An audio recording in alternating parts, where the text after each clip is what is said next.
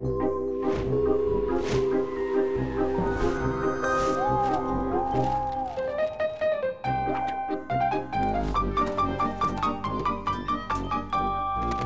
Wegscheider. Da scheiden sich nicht nur die Wege, sondern auch die Geister. In dieser Woche habe ich endlich meinen Glauben in die Politik wiedergewonnen. Zahlreiche Spitzenpolitiker zwischen Washington DC und Atzgersdorf-Mauer haben mir mein Vertrauen in ihre Worte und in ihr Handeln zurückgegeben.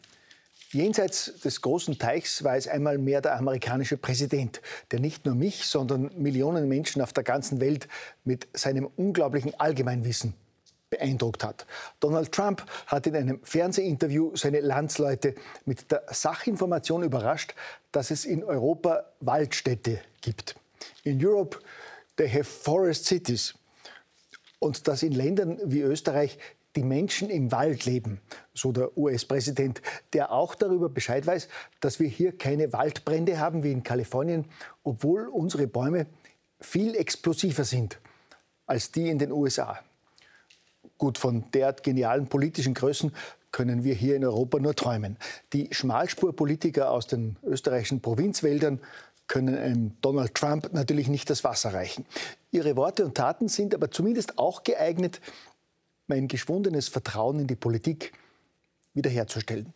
Nehmen wir zum Beispiel unseren Gesundheitsminister Rudi Angstschober, der aufgrund seiner überragenden Leistungen in der Corona-Krise längst zum beliebtesten Politiker des Landes avanciert ist.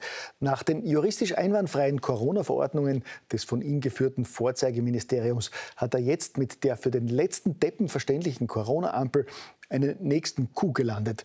Und er hat diesen Erfolg mit der schlüssigen Evaluierung der ersten Ampelbetriebswoche sogar noch toppen können.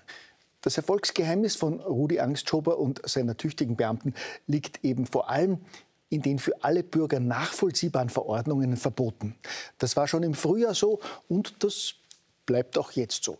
Nehmen wir etwa die jüngste Verschärfung der Maßnahmen in Restaurants und Gasthäusern, wo die Gäste ab jetzt wieder eine Maske aufsetzen müssen, wenn sie vom Tisch aufstehen und etwa zur Toilette gehen, während ihnen am Tisch sitzend ein Abnehmen der Maske von Rudis Gnaden gestattet ist. Was auf den ersten Blick vielleicht nicht sofort verständlich ist und sofort zu Protesten der Corona-Leugner geführt hat, ist in Wahrheit auf einen Wissensvorsprung der Verordnungsschreiber im Ministerium zurückzuführen. Dort weiß man aufgrund seriöser Studien nämlich längst, dass Coronaviren für sitzende Menschen in Restaurants völlig ungefährlich sind, während Menschen, die aufstehen oder im Lokal herumgehen, von den intelligenten Viren sofort angegriffen werden. Das heißt, beim Aufstehen und Herumgehen im Restaurant wird sozusagen jeder Gast zum Wirt. Damit das nicht passiert, gibt es ab jetzt eben für jeden, der im Lokal vom Tisch aufsteht, wieder Maskenpflicht.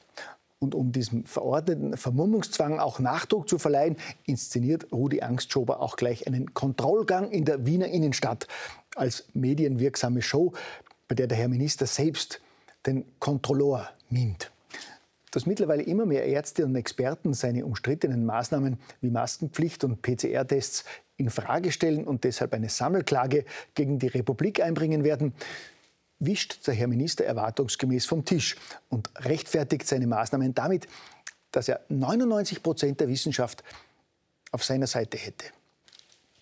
Diese Aussage ist für mich wiederum ein echter Hoffnungsschimmer.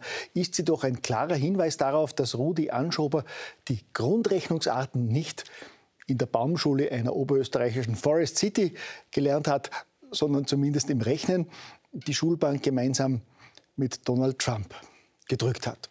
Wie schwer sich der Minister beim Rechnen tut, zeigt sich regelmäßig auch bei den immer skurriler anmutenden Auftritten bei denen die Regierung hinter Plexiglasscheiben immer willkürlicher anmutende Corona-Maßnahmen verkündet. Bei den Hospitalisierungen haben wir in den letzten Tagen einen deutlichen Zuwachs zu äh, verzeichnen. Und das erfüllt mich äh, mit äh, einer deutlichen Sorge. Ja, wenn man sich die Zahlen tatsächlich ansieht, lässt sich ein deutlicher Zuwachs der zur Sorge berechtigt, allerdings nicht feststellen. Nur 4 Prozent der Spitalsbetten in Österreich sind zurzeit mit Corona-Patienten belegt. Selbst die Intensivbetten sind aktuell nur zu 7 Prozent ausgelastet. Entgegen den meisten angstmachenden Medienberichten ist auch die Zahl der positiv Getesteten mit knapp über 7000 nicht wirklich besorgniserregend. Sie entspricht gerade einmal 0,08 Prozent der Bevölkerung. In einigen Bundesländern wie Kärnten, Salzburg oder der Steiermark sind überhaupt nur zwischen 0,01 und 0,03 der Bevölkerung positiv getestet. Der Großteil davon ist symptomfrei. Indes kritisieren auch immer mehr namhafte Ärztinnen und Experten, dass viel zu viel getestet wird und die Teststrategie der Regierung nicht sinnvoll sei. Ich meine, was verstehen diese Querulanten von Strategie? Natürlich sind die Tests sinnvoll, wenn man weiter Angst schüren will, um das große Ziel einer Corona-Massenimpfung doch noch zu erreichen. Da muss man Kollateralschäden wie den weiteren Einbruch der Wirtschaft durch Reisewarnungen für Österreich etwa halt in Kauf nehmen. Es gilt, weiter Angst zu schüren. Deshalb sprechen wir jetzt von einer zweiten Welle und drohen schon jetzt mit dem nächsten Lockdown. Wir sperren kritische Experten aus den angefütterten Medien aus und erteilen unbeugsamen Experten im staatsnahen Bereich, wie etwa Professor Allerberger von der AGES, neuerlich ein Sprechverbot. Das wäre noch schöner, wenn Corona-Leugner und Verschwörungstheoretiker unsere schöne Angststrategie mit störenden Fakten sabotieren.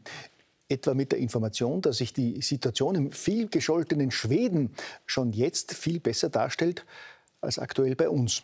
Denn obwohl auch die Schweden mehr Corona-Tests durchführen als je zuvor, gehen die wichtigsten Parameter wie Intensivpatienten und Tote dort seit Monaten zurück. Und die Schweden verzeichnen jetzt schon seit einem Monat kontinuierlich weniger bestätigte Neuinfektionen als etwa Österreich.